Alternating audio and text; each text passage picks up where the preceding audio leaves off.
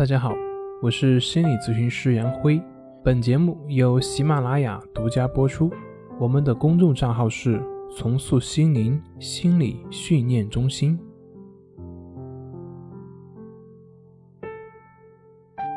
今天要分享的作品是：我们越努力去讨好这个世界，为何却越不受待见呢？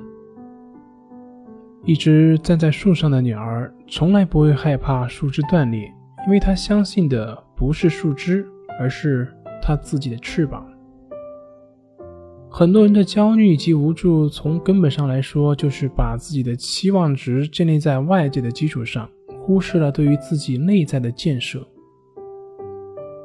对于现实生活中，我们经常会听到有人问我：“我感觉生活好累，我为什么找不到自己喜欢的工作呢？”我为什么不能去追求自己所喜欢的人呢？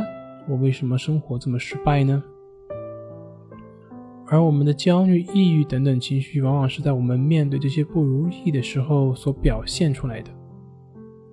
我在知乎上曾经看过这样一个故事，说是一个985大学的理科学生，他去学日语，别人一天能够学会的内容，他硬是要花好几天才能够学会。而且他似乎也很努力了。对于一个名校的大学生，智商应该是不存在问题的。可是为什么效率这么低呢？对于这个疑惑，后来去了解才知道，原来这个学生他根本就不喜欢日语，甚至是排斥，只是因为知道出国留学这个需要，所以勉强自己来学日语。他自己也知道努力，每天努力去学习，可是总是感觉使不上劲。总是感觉心在到处飘，这个故事就让我想到我以前的学习。不知道你们有没有过这样的一些体验？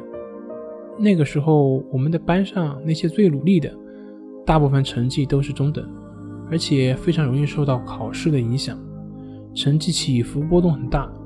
而那些成绩很好的学生呢，往往却表现得很淡定、很从容。而且，甚至到了大的考试的时候呢，他们的成绩往往会有大的突破，像一匹黑马一样。这种现象是不是很多呢？反正在我读书的那个阶段，这种现象是比较明显的。包括我自己，就是那种读书比较努力，但是成绩总是在中下游徘徊的那种。为什么呢？后来慢慢的通过对于心理学的学习，我才知道这其中的缘由。我把我们从事事物动机分为两种，一种是求认同型，一种是求能力型。求认同型的典型特征就是，他们的努力是为了获得别人的认同，获得别人对自己的肯定，是为了满足自己的某种心理需求，比如说是为了证明自己比别人强。那么，在这种心态下，他们往往会看重事情的结果，而不是这个事情本身。这就跟前面开头的那个例子一样，忽视了对于事物本身的认同，心不在那个事情上，自然就是我们古人所讲的“心不在焉”了。自然，他们的学习效率会由此而降低。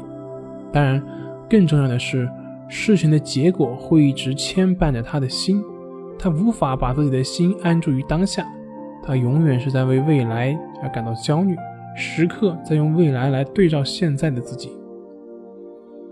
这种人会不断的强化焦虑，最后的结果就是恶性循环，让自己对于当下完全脱离，结果也就可想而知了。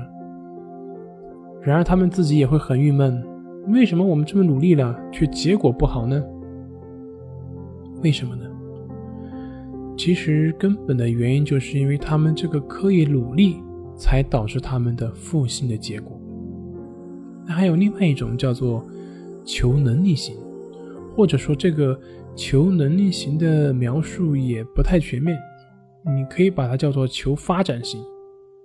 它的意思就是说，是对于事物本身的喜爱而做的。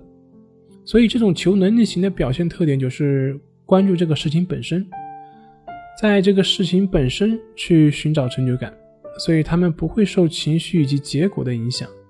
结果对他们而言只是一个附属品，所以能够有很好的心态去面对。那我小时候很喜欢看的一部动画片叫做《七龙珠》，七龙珠里面的孙悟空就是一个典型的求能力型的人，他对于胜利并不在意，他在意的是自己空腹的提升。遇到强劲的对手的时候，别人会越来越受挫，而他却是越挫越兴奋。他会去留心对方的强项，不断的去模仿，去向对方学习。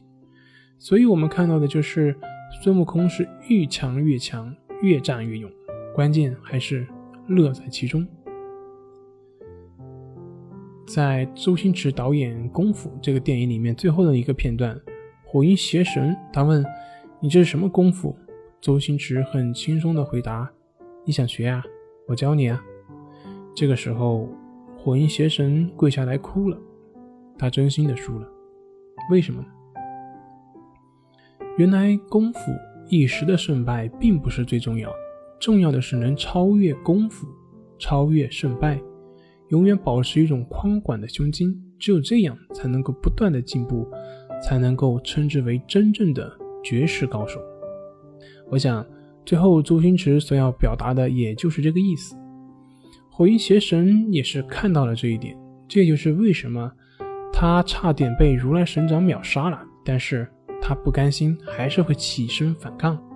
可是最后听到这句话的时候，却跪下来认输了，因为他输的不是功夫，而是一种武学的境界。大家可以想一想，一个连胜负都不在意的人，他又怎么可能会失败呢？所以。就像老子所说的：“不争，故天下莫能与之争。”今天就分享到这里，咱们下回再见。